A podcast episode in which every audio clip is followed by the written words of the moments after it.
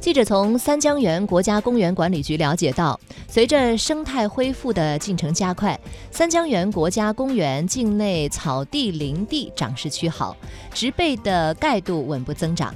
近期公布的监测结果显示，二零一八年三江源国家公园园区的草地植被的盖度较上年增长百分之二十七点三一，总产草量较上年平均提高了百分之十三点二九。三江源地区是长江、黄河、澜沧江的发源地。过去的十多年，国家在三江源地区投入了一百亿元，用于生态保护修复，成效显著。二零一六年，我国第一个国家公园体制试点在当地设立。